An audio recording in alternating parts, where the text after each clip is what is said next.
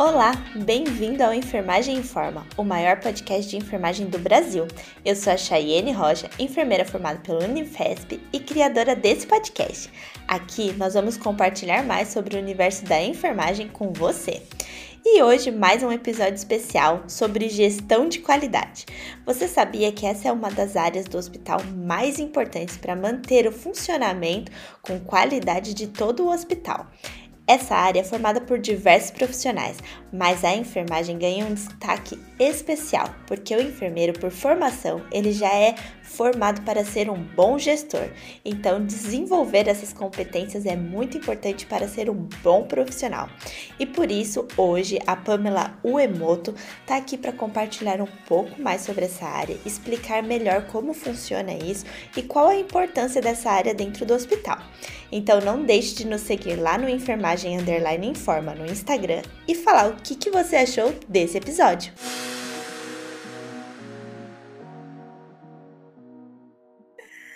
Eu tô achando legal porque desde o começo, Pamela, você tá falando, ai, eu tenho vergonha, ai, não sei se. Como que é fazer um podcast? E eu pensando, poxa vida, a gente só vai conversar? É a primeira vez, tô estreando, mas é estranho, né? Porque é uma conversa à distância. É, uma conversa, mas é, como é diferente, tem aí essa parte online, a gente fica mais tensa. Mas é, tudo bem. Como você tá, Pamela? Tudo certo, caminhando, trabalhando muito. Mãe de uma bebê de dois anos, então imagina. Dois aninhos, ai. Dois aninhos. Como que você tá fazendo hoje pra, pra ela poder ficar aí quietinha? Ah, e aqui ela tá com um pai, né? Então o pai tá lá curtindo ela e eu tô aqui num cantinho isolado pra gente poder conversar um pouco. Você já deu o cheirinho dela, né? Já, mas um cheirinho, um beijo, um abraço. Ai, olha, e eu acho que ela vai ser enfermeira, porque ontem ela estava brincando de dodói.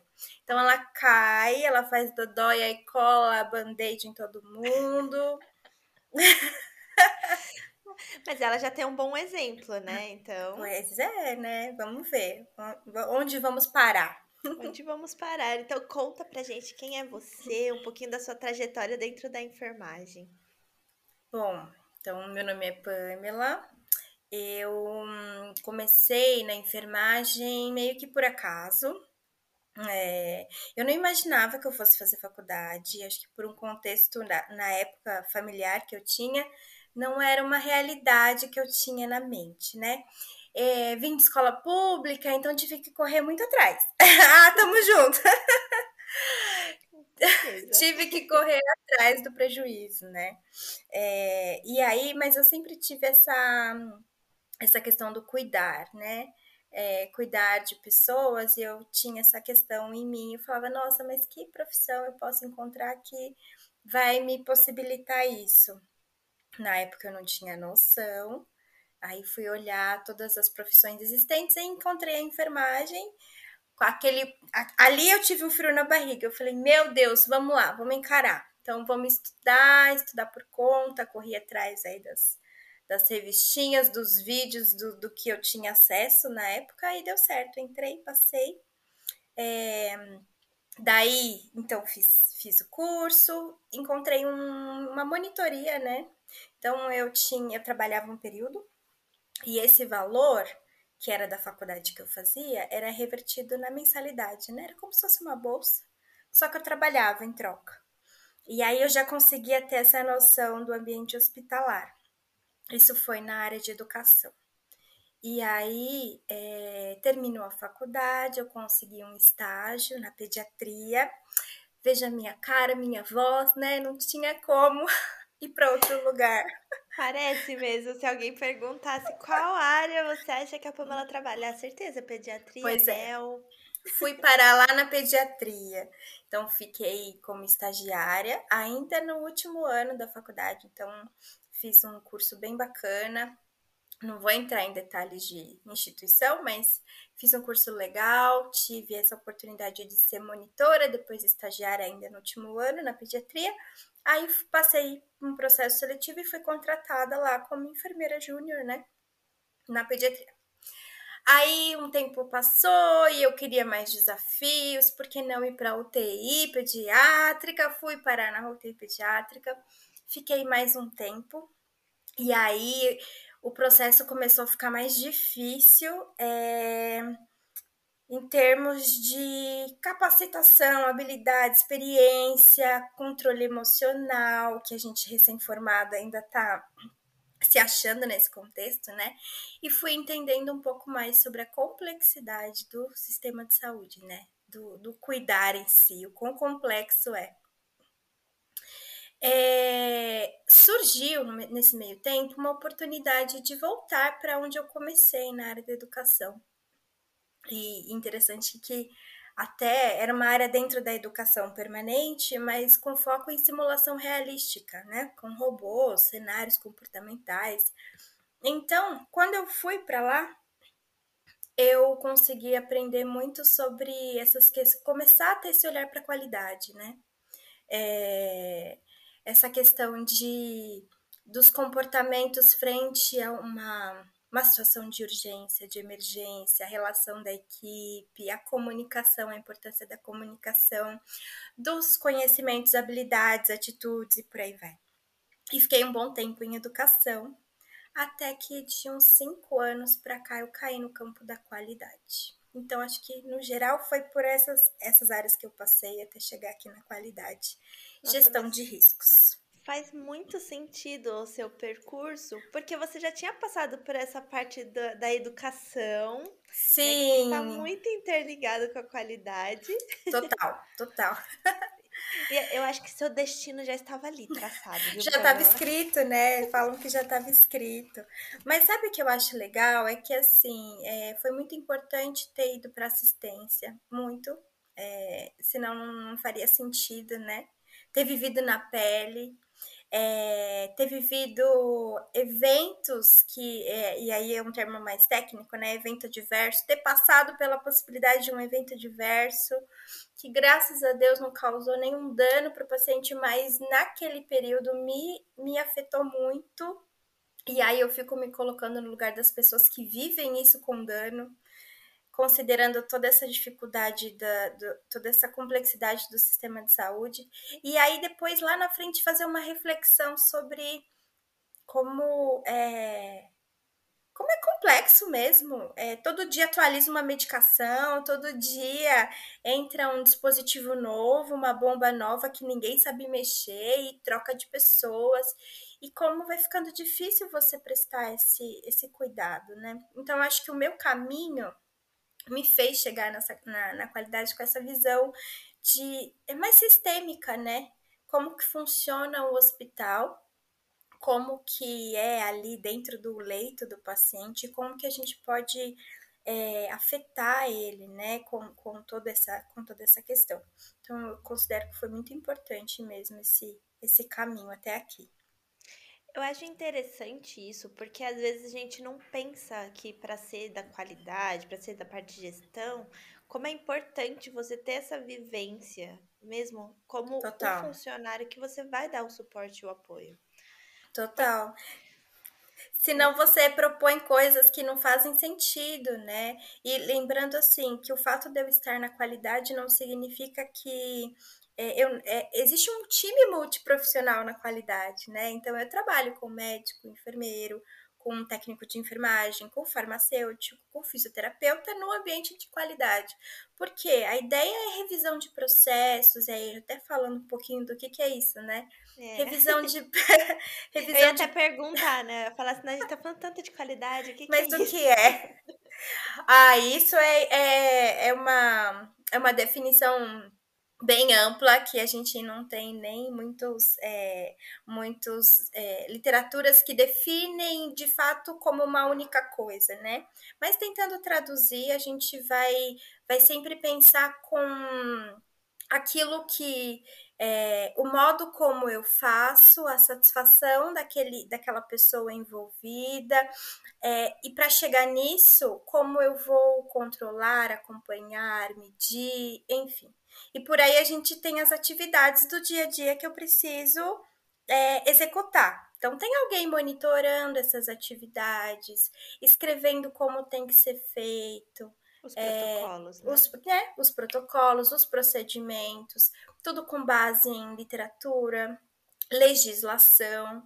Então, acho que a qualidade é essa equipe que vai é, acompanhar, é, ver as boas práticas, medir os, os resultados que isso tem trazido para o paciente, se estamos num caminho legal, se não estamos, e como é, a gente consegue trazer esse, esse serviço com qualidade, né, com segurança para o paciente, estando alinhado ao que a instituição é, deseja, por exemplo, né? Então, frente aos objetivos da instituição, seu planejamento estratégico, existe uma equipe que está ali norteando os processos e uma outra equipe que está executando. No fim, todo mundo trabalha pela mesma causa, que é cuidar desse paciente de forma a evitar né, eventos adversos, é, é, a entregar esse paciente saudável é, para a sociedade, né, pra, de volta para sua família. E onde que entra a enfermagem nisso? Por que que atualmente eh, a gente fala muito disso? Eu tive aulas disso na graduação, os professores traziam muito a importância da gestão da qualidade. Por que que o enfermeiro tem um papel, eh, eu diria, essencial dentro dessa equipe? O enfermeiro, ele é aquele profissional que ele tem uma visão sistêmica, que eu acho que os outros profissionais ali da, né, é, da, do cuidado ele não, não vai ter, né?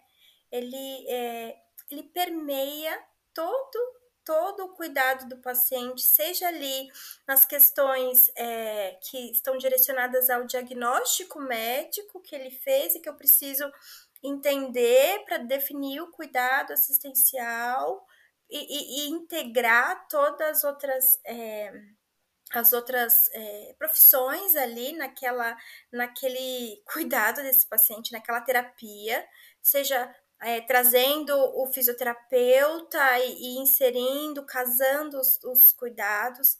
É, eu acho que ele tem essa visão mais ampla.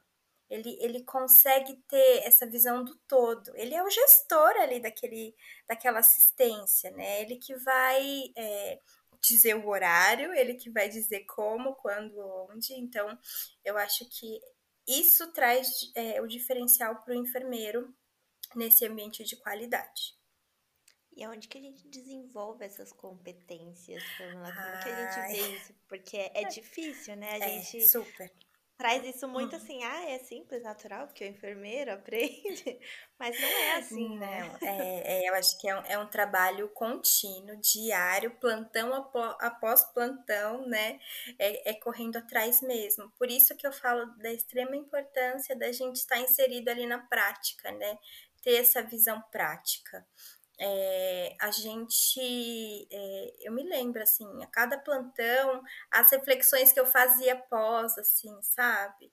Poxa, não, hoje foi o caos, meu Deus do céu, é, aquilo que aconteceu, fulano, e assim, muita, muita sobrecarga da, da, do enfermeiro, né? Então, ao mesmo, ao mesmo tempo que eu tinha tempo eu tinha meu tempo ali de assistência do paciente, quantas coisas me oneravam. Aí você tem que olhar para a engenharia clínica, aí você tem que falar com o cara da manutenção, aí você tem que ver hotelaria. Aí, é, coisas que você vai aprendendo dia após dia, até se posicionar, falar assim, olha, não, até aqui não daqui aqui não me não me pertence mais. Então eu acho que esses exercícios vão fazendo que um enfermeiro comece a ter essa essa visão de um sistema, do que de fato depende dele, aonde começa e aonde termina seu papel, né? Porque e eu acho que até trazendo essa reflexão falta na, é, na nossa profissão cada vez mais esses profissionais que imponham limites e, e, e, se posicionem com o que de fato lhe cabe enquanto profissional enfermeiro que tem todo um conhecimento técnico e científico para cuidar e que ele, ele tem voz para direcionar, ele tem voz para é, é, definir toda a assistência ali do paciente com base na, no seu conhecimento. Então, isso a gente vai adquirindo com o tempo, né? E eu também, depois que eu cheguei na qualidade, aí que eu fui ter essa visão do, de, de instituição, né? Que eu fui entender o que, que era de fato o indicador e como a gente media. No geral, quando a gente cai na qualidade, a gente ainda não entende nada. A gente fica assim, meu Deus do céu. Eu tava lá, é, aí eu começo a ver, nossa, o impacto disso na questão financeira quanto que isso impacta. Olha, ah, agora eu entendi o porquê que o meu coordenador ficava puxando. Ah, entendi, olha, então aqui é, tem um impacto financeiro, aqui eu poderia né, ter trazido algum dano para o paciente, para a instituição, para os meus colegas, enfim. Você começa ir aos poucos chegando nesse, nessa, nessa competência, mas é, é a longo prazo, né? Dia após dia, plantão após plantão que, que você faz, assim? O que, que é você é a enfermeira gestora de, dessa parte da qualidade? Como que eu penso nesse profissional? É, então, eu sou uma enfermeira da qualidade, esse acaba sendo o cargo, né? É, vai depender muito da estrutura de cada instituição. É, mas, no geral, existe uma estrutura única que a gente fala que eu posso traduzir como áreas ali dentro da, da qualidade, né?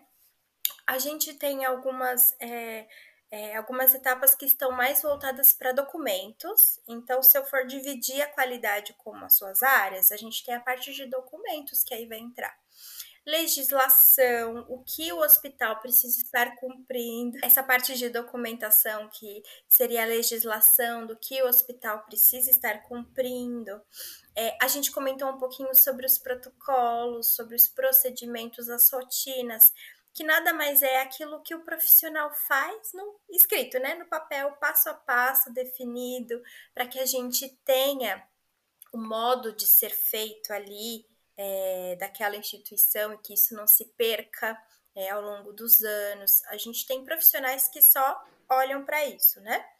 É, depois a gente tem também a parte de indicadores. É, a gente precisa saber aonde a gente quer chegar, da onde a gente veio, como que a gente faz para alcançar isso? Então, os indicadores eles vão ser o nosso norte, né?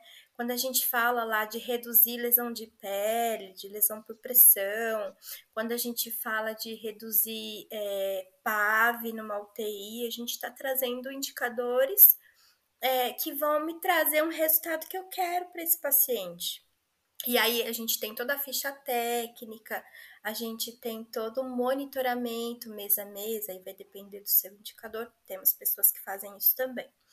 É, a gente tem as auditorias internas, é, para eu ter o um indicador, para eu ter lá o meu procedimento de escrito, eu preciso ver como está acontecendo na prática. Então, mesmo sendo da qualidade, esse profissional ele tem que estar lá perto de quem está né, no beira-leito para acompanhar, para ver como de fato estão é, acontecendo esses procedimentos, né? Porque às vezes eu defino que vai ser assim, eu não tô lá para saber se vai ser assim, é, e eu acho que isso é qualidade, na verdade não é, né? A gente comentou sobre ser um time, sobre todo mundo estar trabalhando pelo mesmo fim. Então, uma vez que eu estou lá, perto do enfermeiro, que está no meio do plantão, e eu entendo com ele as dores dele naquele momento, eu vou falar: nossa, gente, esse processo aqui não tá legal, ele precisa ser revisado, né? Isso aqui tem uma lacuna, isso aqui é, pode trazer algum prejuízo, então vamos rever. Essas trocas é muito importante, assim, elas são importantes, né? Então a gente faz as auditorias que vão alimentar depois os nossos indicadores e ver se os documentos que eu falei estão aí fazendo sentido. Temos as certificações. É... Isso cresceu bastante no Brasil, super, né? Os hospitais Super, super. E tem total relação com segurança do paciente, né? É, a gente teve um período na história que foi um marco, e todo mundo que é dessa área fala muito, que é um relatório gerado pelo Instituto de Medicina dos Estados Unidos, que fala errar é humano. E aí ele traz essa visão de quantas mortes tinham naquele período, se eu não me engano, foram nos anos 2000, é, quantos pacientes morriam no hospital por eventos adversos. E o óbito naquele período que foi mapeado estava em torno de 100 mil. O que a gente imagina que já devia ser subnotificado, né? Mas por meio do, de uma técnica de revisão de prontuários, eles chegaram a esse número. E quando foi comparar, isso era maior do que acidente, mortes por acidente de carro, mortes por câncer de mama, por exemplo. E daí veio toda essa movimentação que nós conhecemos por, por, metas de. Lógico, né? Isso foi ao longo de anos. Metas de segurança do paciente. E aí vai nascendo o Programa Nacional de Segurança do Paciente, enfim. E aí as organizações vão crescendo na, nesse contexto de certificação, né? Vão nascendo aí as certificações, que nada mais é que é definir um padrão de cuidado. Né? Então, com base nas melhores práticas, no que nós já temos aí de é, revisão é, de literatura, a gente traduz que você implantar as metas de segurança do paciente, você está trazendo um mínimo de segurança, um mínimo de qualidade naquele, naquela assistência. Então, é daí que vem essas certificações. E aí a gente tem um profissional ali na equipe é, que tem esse olhar aí para certificações. Aplicar os padrões, ver se está acontecendo conforme a gente, a gente tem por referência. E aí é o olhar externo, né? Não é instituição. Você está chamando alguém de fora para olhar a instituição e dizer se está tá funcionando, né? E que precisa ser mudado. Tem a parte de gestão de riscos, que é o que eu faço atualmente hoje dentro da qualidade. É, gestão de riscos também pega esse contexto aí da, da, do que eu comentei da segurança do paciente.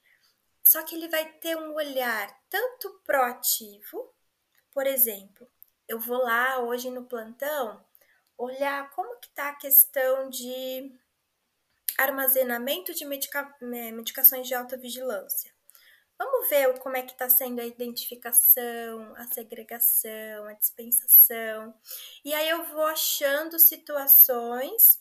Ah, ó, hoje está faltando etiqueta no hospital. Meu Deus, não vamos identificar. Hoje é, nós dispensamos duas medicações de alta vigilância junto com medicação de horário é no mesmo é, no mesmo no mesmo lote que outra que não deveria, e aí isso pode induzir o outro profissional a erro.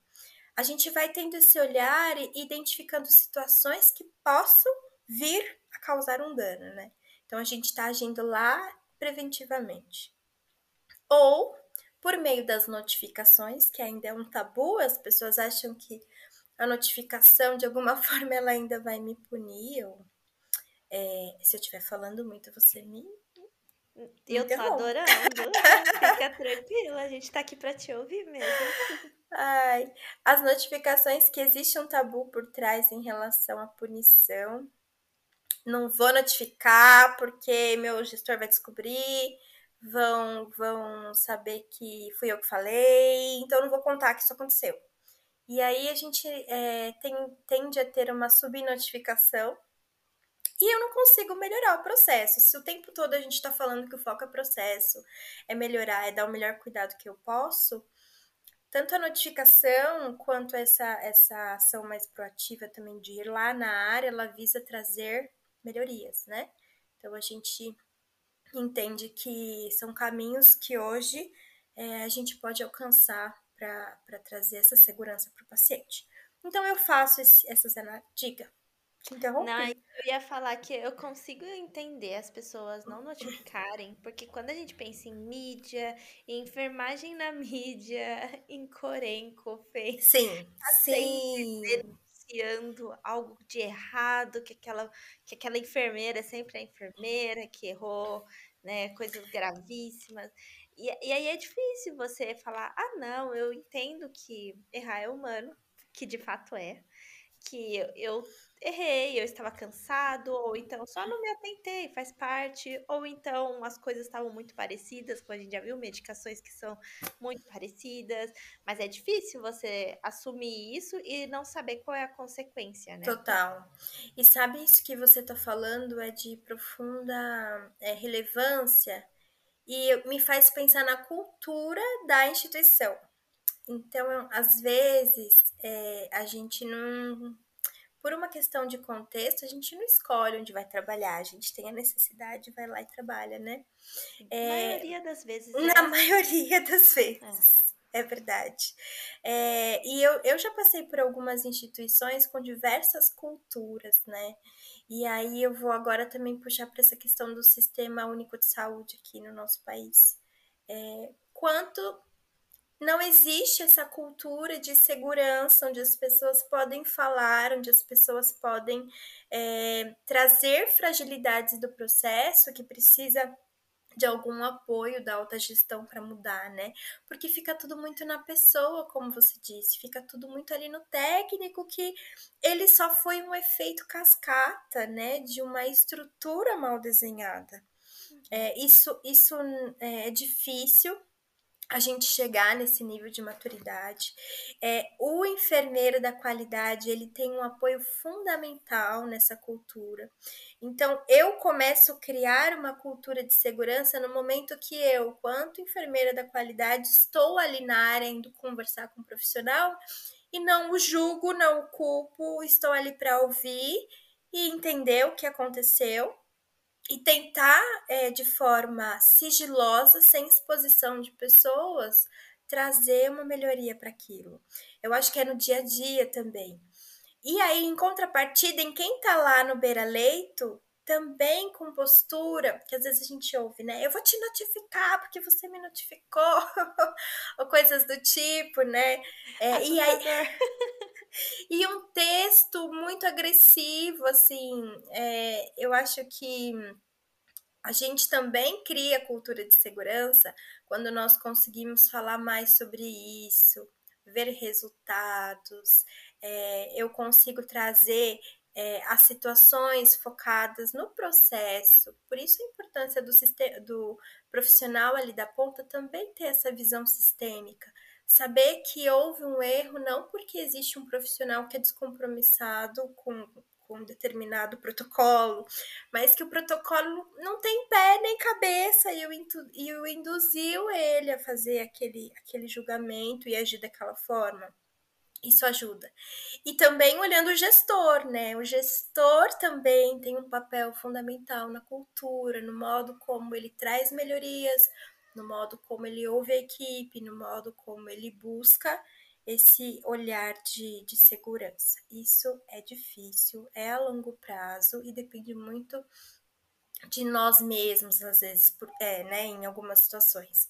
Gestores, é, e aí, um, uma coisa que faz a diferença, falando isso, me fez pensar, a gente pode ser tudo isso. Então, a qualidade está alinhada com quem está lá na ponta, que está alinhado com os gestores ali do, do, do sistema, se a alta gestão, se o CEO, se os diretores não tiverem essa visão para segurança, para qualidade, isso não vai acontecer. É, se, se eles não tiverem essa visão de que precisa se adquirir novos equipamentos, contratar mais pessoas, investir em treinamento, isso não vai acontecer. Por isso que eu acho que legal trazer essa visão aqui, é, de novo, eu tendo essa compreensão de como é toda a estrutura que envolve um, um sistema de saúde é, e o quanto as nossas atitudes em todos os níveis contribuem para chegar nesse resultado, né?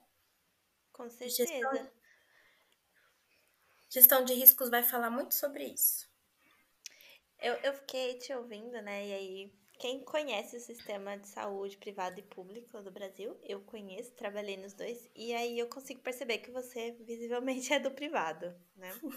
E aí, vendo você numa gestão tão específica, assim, tão legal, você consegue ter uma visão do porquê simplesmente o SUS não funciona nessa parte de gerir o hospital, nessa gestão do todo, pensando em qualidade, pensando em erros, pensando até nisso de não trazer a culpabilização para o indivíduo e sim ver o que a instituição erra.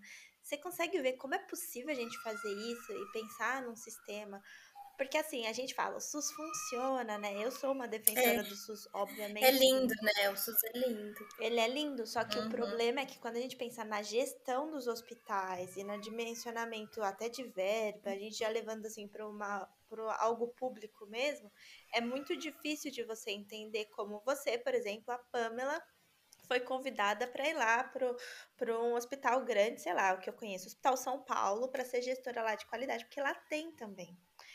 Só que e aí, Pamela, como é que faz isso? Porque ali você. A qualidade, né? Eles não têm essa coisa que o, o particular, se o, o paciente vai e reclama, é muita perda. Você vem perdendo desde lá de trás até chegar na alta Uhum. gestão, aquele paciente não vai voltar, você perde, você perde dinheiro, a gente pensa nisso. E no público, como que a gente trabalha com isso? Você tem alguma Sim. ideia, Pamela? Olha, polêmico, complexo, né? A gente Total. não, não consegue responder tudo de uma vez aqui, mas eu penso, você falando isso, é, eu vejo como um sistema muito fragmentado. É, é como se é, é, os setores entre si, as, as pessoas entre si, as, as fontes de verba entre si, assim, não há uma comunicação, não há um fim único, né? É, há, há muita morosidade nos processos, há muita burocracia nos processos, há muita política nos processos, né? E isso tudo acaba refletindo ali na ponta. É, uma coisa que eu tenho visto, assim, e tenho tido o privilégio de passar por instituições que fazem isso, é cada vez mais a gente cobrar de alguma forma e exigir que essas instituições privadas ela tenham um papel também de integrar as outras, né, a dar o suporte às outras. Então, a, a união desses conhecimentos, é, é, a, a, o investimento, né, o investimento, pegar o investimento dessas instituições privadas nos, nas instituições públicas, é um caminho. Hoje nós temos diversos projetos nesse ambiente de qualidade e segurança que visam parcerias entre os hospitais. É, eu vou pegar um exemplo aqui recente do parto adequado.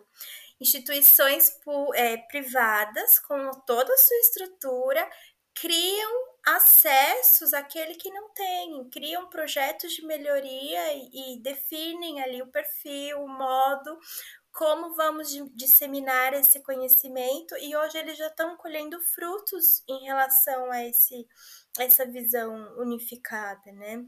É, saúde em nossas mãos, enfim, diversos é, é, temas que, que a gente tem conseguido junto com a instituição particular trazer esse apoio para as instituições públicas, né? É, tem, tem é, movimentos que estão começando a acontecer também, os voluntários na saúde, é, até divulgando aqui, né? Depois a gente pode trazer o link. Bom. Com certeza. A gente Coloco pode na descrição. É, são pessoas que, independente de onde estejam, é, você pode participar ali e trazer a sua visão do que você tem de expertise ali e compartilhar com quem não tem. Você pode inscrever a sua instituição ali, pedir ajuda, como você também pode por ali sendo uma pessoa que tem conhecimento e quer compartilhar, né, com outras pessoas.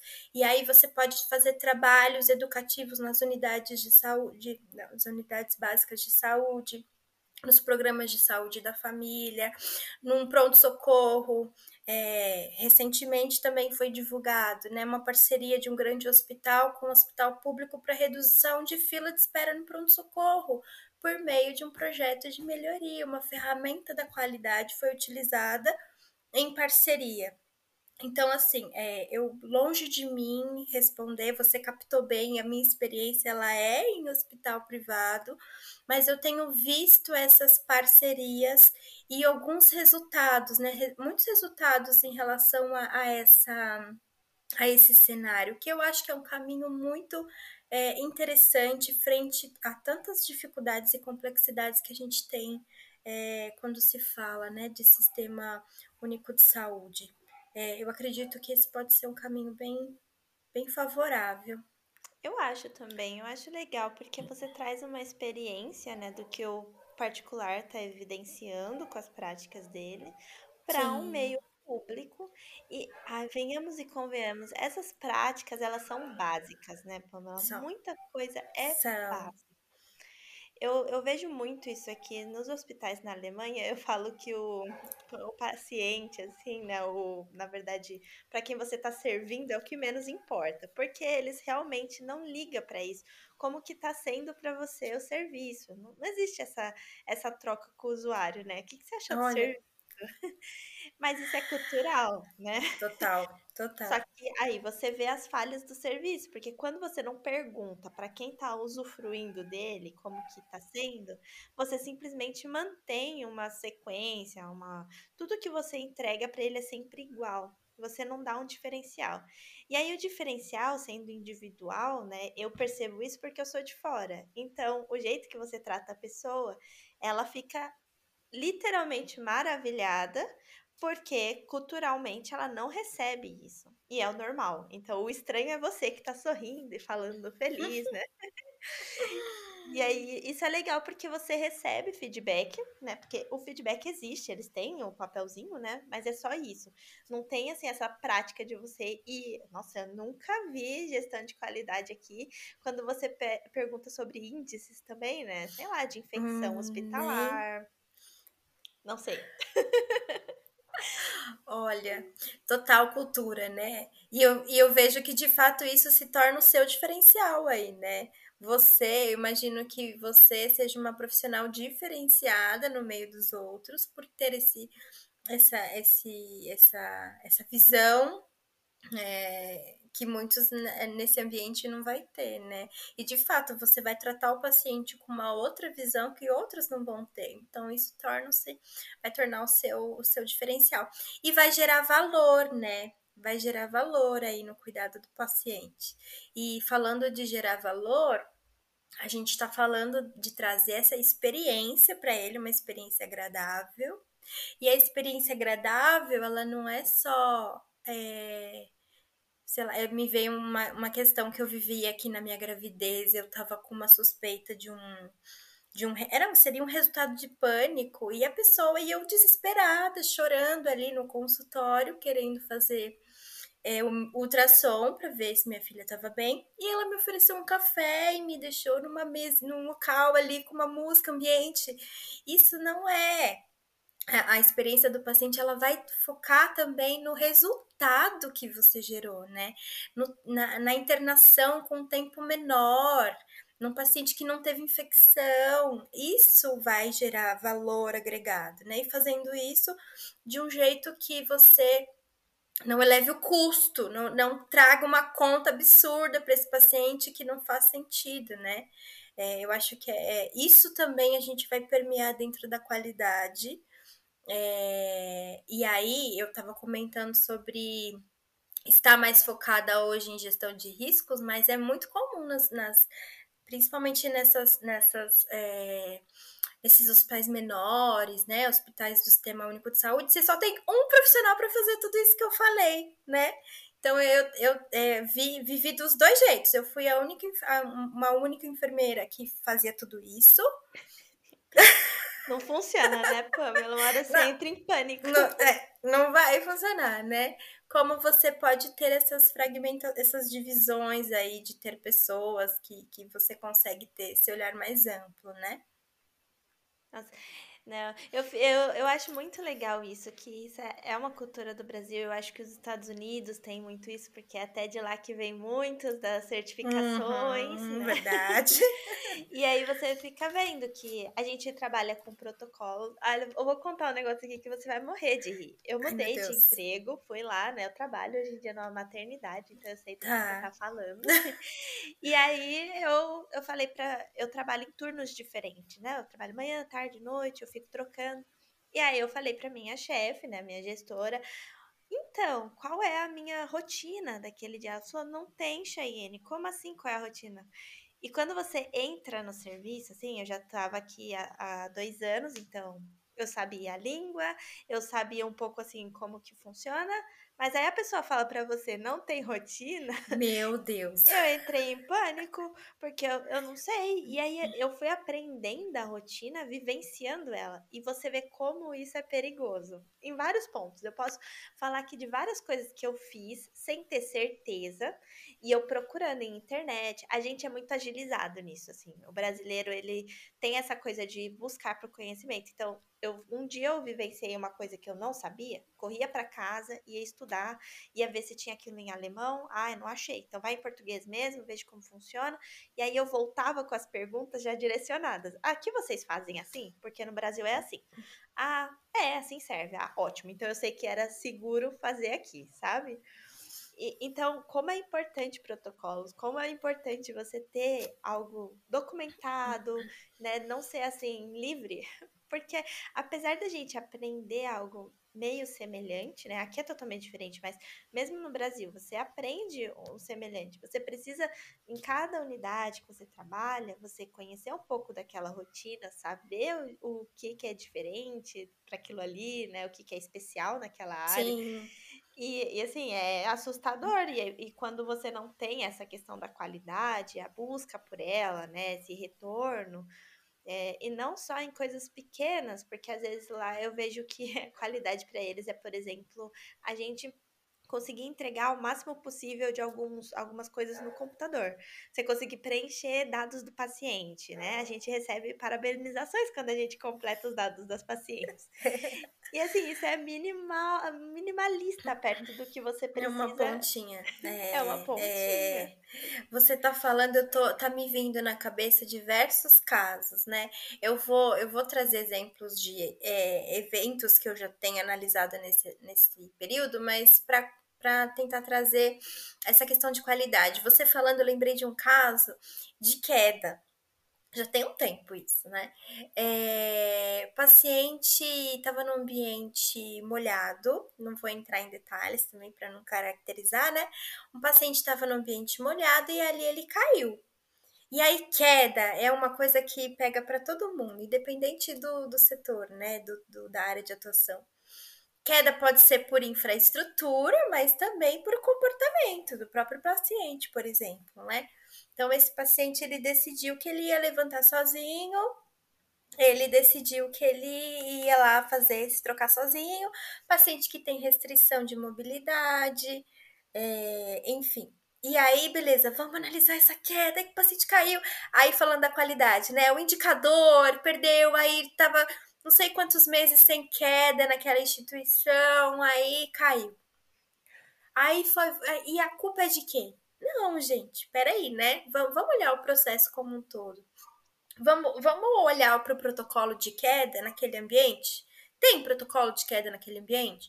Aí você fala, hum. E aí, só para deixar claro, é um ambiente com piscina, tá? Então não é nem banheiro, porque não é nem ambiente hospitalar. Tá, qual é o protocolo de queda? Ah, tá. Então a gente viu que tem, vamos, vamos, vamos ajustar aqui, vamos ver. Beleza, tem um documento que norteia, tem um procedimento padrão, tá descrito, quem é o paciente, como a gente faz, como acompanha, como levanta, como senta, como entra na piscina, como sai da piscina, tudo isso. Tá, mas por que, que esse paciente caiu? Tá, tinha alguém com ele? Ah, tinha alguém com ele, não sei o que lá. Enfim, eu sei que a gente foi, foi, que foi, que foi, que a gente entendeu. E, e aí, como a gente entendeu isso? A equipe foi junto na área ver. Vamos ver aquele ambiente. Vivenciar, né? Vamos lá!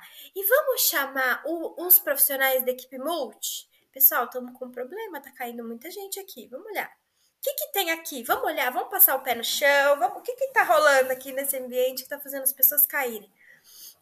Enfim, foi um trabalho a longo prazo e a gente entendeu que o modo de limpeza é, fazia com que a resistência do piso eu não vou saber o termo técnico agora, mas né, ele, ele, a aderência do piso diminuía. Você não tinha uma aderência tão boa para evitar que o paciente caísse. E isso só acontecia porque o nosso modo de limpeza retirava o produto aplicado para aderência do piso. como, que, como que você vai chegar nesse nível de detalhe? Né? Então, assim, é revisando todos esses processos, é entrevistando as pessoas, é pedindo ajuda. É, vou, já conversei com a enfermagem, agora vou conversar com a fisioterapia, agora vou conversar com a hotelaria, com a higiene, agora eu vou envolver a manutenção. E vamos trocar o piso. Quanto que é a troca do piso? Não, é muito caro, não tem dinheiro para troca do piso. Não, gente, tem alguma coisa acontecendo aqui. E aí você vai descobrir que não precisa trocar o piso. Você vai descobrir que é, é uma forma de. E às vezes não é nem alterar, é só inverter a ordem, né? Primeiro você limpa, depois passa o produto, deixa secar. Vamos entender como é que, que faz. E você só, só chega nesse nível de detalhe. É, estando lá, estando aberto, disponível, sem julgamentos, ouvindo, e você vai conseguir chegar nesse nível de, de se gerar segurança ali, né? Eu falei de queda no ambiente fora, mas assim, se a gente pegar um erro de medicação, uma infusão de, ah, infusão de dieta no pulmão, o paciente e aí, quando você vai olhar todo o processo por trás, você viu que não havia comunicação nas passagens de plantão por falta de estrutura, de, de ter um, um padrão normativo ali que diz como que é a passagem de plantão e o que, que eu tenho que falar na passagem de plantão. Ou o que, que eu tenho que fazer antes de, de, de liberar uma dieta é, que, que é ali o raio-x, e aí por algum motivo eu não consigo, não faço, não vejo, não tenho acesso a isso de forma rápida, é, enfim, quando a gente vai ver, existe um processo totalmente é, com falhas, né? Que faz com que aquilo aconteça com o profissional. É, então, eu acho que é muito, muito importante a gente começar e a ter essa visão, né? Aos, aos aos profissionais que estão se formando, aos profissionais que estão ali no dia a dia, começar a parar para prestar atenção nas relações, né, à nossa volta ali, nas comunicações, né, em como que o processo acontece, é, para a gente conseguir cada vez mais trazer essa visão de, de segurança. E eu ter essa postura, independente se eu estou no público ou se eu estou no privado eu consigo ter essas, essas percepções de como que as coisas acontecem. O gestor desse local, ele consegue ter ali o que, que ele precisa alinhar, o que, que ele precisa treinar a equipe dele, o que, que ele precisa comunicar para que ele garanta processos mais seguros, né? Às vezes não é só dinheiro. Às vezes são é, questões de parar, estudar, levantar literatura, fazer alinhamentos, treinar minha equipe, inverter ordens de processo, fazer um mapeamento de processo, um fluxograma ali, ó, desenhar um fluxograma. Opa, eu vou inverter essa caixinha aqui. Gente, o que, que vocês acham? Ouvir a equipe, né? Isso é qualidade, gente. Isso é, é melhoria, é segurança do paciente. Nossa, você falando tudo isso e eu pensando aqui, ah, agora eu entendo mais ainda o porquê que falta qualidade aqui. Sabe que aqui é normal os pacientes caírem? É normal. Meu Deus. E, e a, nossa, eu lembro da minha primeira queda, óbvio, né? Eu trabalhei na neuro aqui e aí um monte de paciente demente, com Parkinson, né? Tudo que você imaginar. É, esclerose múltipla, e aí a esclerose múltipla, para mim, é o mais complexo, porque eles estão bem e do nada fica ruim. Então, ele anda Sim. e do nada ele não anda. Ele anda e ele cai no minuto seguinte. Então, daí a primeira paciente que caiu comigo, né, é, vim do Brasil, eu falei, meu Deus, o que, que eu faço agora? Eu conto ou não conto? Eu levanto é, a É, a primeira coisa que a gente pensa, é. Então, o que, que eu faço? E aí eu lembro que eu chamei a campanha de emergência, né? Aí vieram as colegas, eu devia estar com o olho desse tamanho, com vontade de chorar, óbvio. E aí a colega falou: Ah, pega num braço, eu pego no outro, empurra o bumbum. E aí a gente levantou a paciente, pôs na cama. Ah, dá uma olhadinha se o joelho machucou, o bumbum tá roxo. Não, não tá. Ótimo. Só liga pro médico, avisa que tá tudo bem. aí eu. E, eu e passa, e segue. E segue. Aí depois, eu não sei o porquê, eles começaram a preencher um questionário. E aí foi quando sistematizou, é, fez a sistematização eletrônica. E aí eu fiquei pensando, será que começou já tinha, só que era no papel e ninguém queria preencher? Meu Deus. Eu acho que era essa opção. e aí ficou prático, que aí tinha lá no sistema. Eu juro, em uma semana, teve uma vez que eu preenchi assim uns sei lá, um 7 de queda. E, e é normal, é o que eu tô Tô falando. ficando taquicárdica. Pera, calma, vai. E aí teve uma reunião de time, assim, que na verdade era mais pra gente lavar roupa suja, assim, da vida, do que não, dessas questões. Mas aí, Meu às vezes, Deus. a minha chefe trazia uns índices. E ela falou assim, gente, esse mês, esse mesmo mês, comparado com o ano anterior, teve muito mais queda, né? O que, que aconteceu? Alguém sabe o que aconteceu, né? E aí eu fiquei pensando, olha que legal, né? Eles vão discutir isso pra melhorar, né? Ver o que Uhum. aconteceu e tal. Porque aqui não culpabiliza o, profissional, isso é legal. Não, não foi a Cheyenne, não, não foi quem que tava com o paciente, é o paciente. Na verdade, a culpa é do paciente primeiro. Oh, meu Deus. É é outro dele. lado. É outro lado. E aí eu, eu até falei pra ela, falei assim, nossa, mas ano passado, nessa mesma época aqui, eu acho que tinha menos paciente, né? Eu já tava um ano lá. E ela falou assim, nossa, é verdade, Anne. Aí eu fiquei pensando? C- Vocês não viram o índice pelo número de internação na- no setor? Porque senão não faz sentido. Você não pode comparar uma coisa se você não sabe quantos pacientes você teve ali, né? E aí ela falou assim: Nossa, é muito verdade isso. Tinha, teve muito mais internação nesse período. Ah, eu vou conversar lá com o pessoal, né? Que eu não sei como eles chamam aqui, mas é essa a ideia: levar para os superiores para falar: Ah, não, a gente teve mais internação. E ficou por isso. Nossa. Achei que ela tava indo por um caminho legal, entendi. Não, não, não, É. não foi. É. Mas isso que você falou é bem o caminho que a gente faz, assim, não com esse desfecho, né? Mas, a- mas a importância da gente conhecer o nosso histórico é, e, e parar para refletir, assim, quantas vezes será que isso já aconteceu? Se eu olhar para trás, será que eu vou ver pacientes que já passaram por isso? Vamos olhar os nossos números?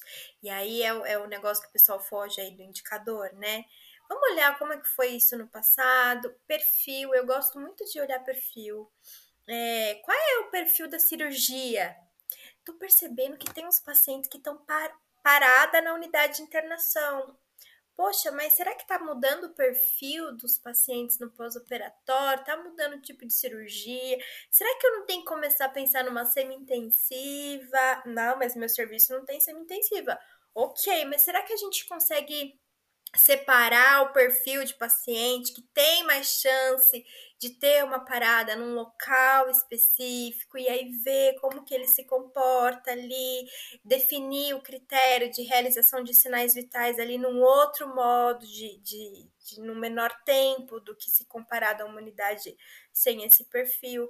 Então eu acho que a gente vai e o enfermeiro faz isso o tempo todo no plantão dele, né? Mas é, é complicado, Pamela, porque aqui, se eles fizessem isso, eles iam chegar no que a gente já sabe, falta, falta de funcionário. Se você teve mais Tudo para aí, né? Tudo para aí. o mesmo número de funcionário, aquele paciente que caiu sozinho no quarto foi porque não te- o funcionário simplesmente não entrou aquele dia no quarto. Pode acontecer, ou num período muito longo, né? Demorou. E sabe que isso é perigoso, né? Porque pro É. profissional se desmotivar é dois palitos, né? É, e, e aí é um negócio que é complicado, porque se a alta gestão, se não tiver envolvido, isso não vai. Tem horas que sim, de fato, a gente percebe que há uma sobrecarga. E aí eu vou ten- né, tentar tirar esse olhar do que eu tenho por experiência e olhar para o sistema de saúde. A real sobrecarga, a real falta de capacitação dos profissionais. É, é muito isso, assim. É, e aí, de fato, tem coisa que você só se resolve contratando pessoas e contratando pessoas capacitadas e dando cada vez mais capacitação para essas pessoas para você resolver. E se você não for aí, de fato, você não consegue trazer essa visão de melhoria, não. E aí, volto a dizer que a importância dessas, dessas trocas, de, disso que a gente está fazendo aqui, é, dessa, dessa, dessa, desse papel, dessa é quase uma obrigação, um dever social que os hospitais particulares têm em relação os grandes hospitais têm em relação ao sistema único de saúde, né? Porque a nossa realidade não é essa. Quando a gente vai tentar pensar fora, a gente vê muitos empecilhos, né? Mas, mas no, no que eu quero dizer é que assim, um, um enfermeiro ali durante o plantão ele consegue é, junto ali com a equipe dele, com os técnicos ali em conjunto, entender como fazer diferente, propor novas sugestões. E o enfermeiro é um povo criativo, né? Tem uma habilidade. faz muito com pouco, né? E assim, é... formas de pensar, formas de discu discutir um caso. Gente, vivi uma parada. Vamos discutir o que aconteceu? Posso? O que, que aconteceu? Vamos conversar. Ai, olha, eu não entendi quando fulano falou aquilo, não, não, não achei legal, me senti, ó, vamos alinhar. Não, acho que tem que ser assim. Numa próxima, vamos fazer assim? E, e tentar se, se estruturar ali enquanto equipe, sabe? Isso é, é, é um passo para chegar nisso, nessa visão de, de segurança. Ai, Pamela, dá pra ficar conversando com você o dia inteiro. Eu adorei, você é uma fofa. Ai, eu gostei de falar disso também. Adorei É, falar. Ah, mas você é suspeita, né? Para! Ai, muito obrigada por essa oportunidade, viu? Não, mas calma aí que eu ainda tô Ai, tá bom. Não, eu tô falando que eu sei que estamos chegando no meu final, né? Eu falo pra todos, é uma hora. Mas, não, teve um, um seguidor muito fofo lá que ele mandou perguntas sobre gestão Ah, de legal. E aí ele até falou, né? Quem é recém-formado, né? O que, que é melhor você para voltar para essa área da gestão mesmo, de qualidade? Tem alguma pós? Você acha que uma residência traz isso, né? Na sua vivência, talvez você veja alunos passando por essa área. O que, que você indicaria para uma pessoa que está se formando? Eu indicaria que ela vá para assistência. Que ela vá, vá dar plantão, vai fazer plantão, vá fazer sim uma residência, vá, vá se especializar em uma determinada área que ele tem interesse e vá, e vá começando em paralelo buscar sobre esse assunto, ver no plantão como as coisas acontecem. Tem grupo para tudo, né? Vai, vai lá participar de um grupo, vai entender, vai analisar um evento junto com o seu gestor, e aí você vai entendendo mais como as coisas acontecem, como é essa, essa relação aí, como, como que acontece o sistema de saúde. E sim, hoje existem pós, né? Temos, temos muitos cursos que falam sobre isso. Tem curso de qualidade e segurança. Eu fiz uma especialização de qualidade e segurança, gestão de riscos assistenciais, é, que foi muito bom, que me agregou essa visão mais conceitual, porque eu já estava na área, né? Mais conceitual. Mas eu acho que eu faria, se eu pudesse dar essa dica, né? Vai, vai, vai dar plantão, vai, vai se enfiando nesses, nesses grupos que fazem análises, projetos de melhoria, discussão de casos. E aí, quando ele já tiver uma certa maturidade para isso, ele começa a buscar um curso mais voltado para qualidade, segurança, gestão de riscos, porque aí ele já vai ter uma bagagem, ele já vai conseguir ter um olhar crítico para propor soluções, melhorias, né, em conjunto.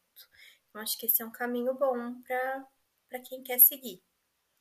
E essa área, como que anda no mercado de trabalho? Você acha que está uma área aberta para as pessoas? Tem pouco, poucas vagas? Como que está sendo? Olha, eu vou dizer que nós estamos com um desafio pós-Covid, né? Uhum. Quanta coisa foi construída antes ali.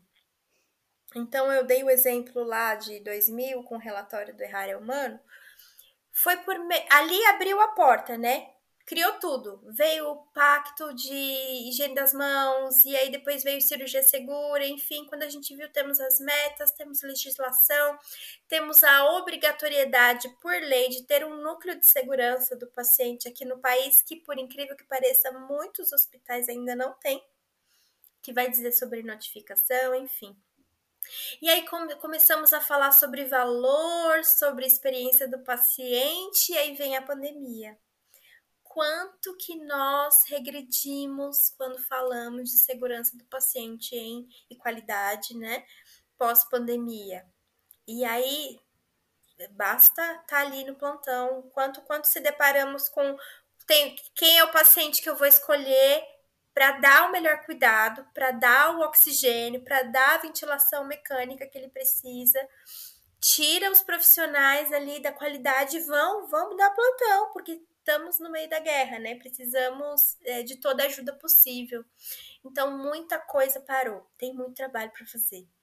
Não é, não é uma área que é, a gente percebe que vai se extinguir, pelo contrário, é uma área que a gente precisa de mais pessoas. Eu acho que o futuro, né? Eu acho não, eu tenho visto isso, que é, o futuro da qualidade é cada vez menos você ter um setor que faça isso e esteja lá com quem está lá na beira-leito do paciente, né? É isso. Mas a gente precisa resgatar muita coisa que veio com a pandemia. Então eu acredito que tem muito trabalho para fazer. Quem gosta do tema vai encontrar muita coisa para arrumar, é, vai, vai ver muita coisa que, que ele vai poder agregar, sabe? E eu, eu falo isso de boca cheia. Eu tenho um, uma gratidão de fazer isso, eu, eu tenho um orgulho de fazer isso, porque é a minha contribuição, é o que eu consigo fazer hoje e faço com amor, de saber assim, não, o paciente não vai mais cair aqui, o paciente não. Se ele não vai cair, a gente vai reduzir para que ele não, diminua esse número, é, essa intercorrência. É, o que, que eu posso fazer para diminuir é, o número de flebites aqui na instituição, então eu, eu me sinto. É, é, é, um, é, um, é uma. Dá, dá um prazer, assim, sabe? De, de, de você conseguir trazer essas melhorias a longo prazo, assim, que são sustentáveis, né? E você vê então, retorno, né? E você vê retorno, é, é verdade. Assim, é, não chega perto, porque eu tinha um carinho enorme quando os pacientes vêm nos agradecer, né? Mas é como se fosse, porque eu falo assim, nossa, a gente diminuiu. Nesse ano, nós evitamos 100 quedas. Ai, nós evitamos. Isso, isso é um prazer, assim, enorme. Então, eu acho que é, a pessoa que escolher, né, o profissional que seguir esse caminho, ele, ele vai entender do que eu tô falando, dessa sensação. Pamela, agora sim, eu adorei, ah, adorei nossa Eu também, conversa. eu também. O frio na barriga passou. Passou, não é gostoso? Você não. Ai, é agora é aqui. Bom. É bom, não é? Você vai ver quando as pessoas dão devolutiva, nossa, adorei, agora eu sei o que é qualidade. Nossa, que Ah, legal, legal. Ai, eu lembro, ver. eu lembro de cada um de vocês, que eu sempre falo, né? O podcast não existe sem meus convidados. Eu não Ai. sou expert em nada do que vocês são. Então, para mim, eu ganho, porque eu aprendo muito nessas trocas. E ah. saber que mais pessoas estão ouvindo. Hoje em dia a gente tá tão só no nosso mundinho, é. É verdade, é verdade. Não conhece outras áreas, é difícil, a gente não tem tempo. E aí, às vezes, trazer isso no podcast, a pessoa tá indo ali no trânsito e ouvindo, conhecendo outra área, outra experiência. Ai, eu, é eu verdade. Não, e, e, conversar com você foi bom porque tirou algumas coisas, assim, ah, eu também tenho ideias, também tenho planos, então, assim, a gente precisa ter essa ação, essa, essa, acho que falar com você me, me deu essa vontade de, ai, ah, vou pôr as minhas ideias em prática. Então, foi muito bom, muito bom. É, quero seguir amiga. a gente ter trocas assim, que eu acho que foi muito bom, aprendi muito também. É, eu não posso parar para refletir. De... É, eu não posso deixar de mandar um beijo e agradecer o João, né? Aquele pouco. é, ele fala, ele mora no meu coração. Aqui a gente sempre fala dele, porque virou um amigo, assim, pra vida E o, o João te falou como é que foi o encontro? Não, não contou. Como foi, foi... Porque eu não conheço o João. Como assim? Não, então, às vezes na vida a gente só precisa estar no lugar certo na hora certa, né? Então, eu entrei no elevador, eu estava no hospital, vindo de uma análise de um evento, eu entrei no elevador e ele, Pamela, é você mesmo, você é da qualidade, porque ele viu meu crachá. Aí eu falei, sou. Aí ele é, tem uma amiga aqui que quer falar sobre qualidade. Você topa? Eu topo. Vamos. Aí a gente trocou mensagem. Ele falou: Ah, eu lembro de você na minha integração, porque a gente dá aula também na integração, né? Ah, é verdade. Enfim, ganhei o amigo João ganhei agora a Chay. Obrigada, Chay, viu? Eu que agradeço. e, e, foi engraçado porque ele, eu, ele olha para você ver, é muito destino mesmo, Pamela, porque eu mandei mensagem para ele, eu acho que uns 20 minutos antes dele te encontrar. Olha de verdade. só. Depois você pergunta, porque eu falei assim, João, eu tô precisando de alguém da qualidade. Você não tem ninguém aí, alguma maravilhosa para indicar? Ai. Aí ele demorou para me responder. E aí, assim, uma meia hora depois ele falou: Você não vai acreditar. Eu encontrei uma maravilhosa da qualidade. Obrigada, João. Foi, ele falou: Você vai adorar Ai. ela. E de fato. Que ele legal. Que legal, gente. Ah, eu adorei, viu? Ai, eu que adorei. É, mais uma vez, obrigado. Parabéns pelo seu trabalho. Faz muita diferença ter uma enfermeira super competente, assim, na qualidade. Ai. E eu iria lá para esse hospital, assim, com segurança, porque eu sei que tem alguém que. Vamos, vamos, mas vamos trabalhar para fazer isso em outros também, né? Onde estivermos. Ai, muito bom. Obrigada. Eu que agradeço, Pamela, e até o próximo episódio. Até!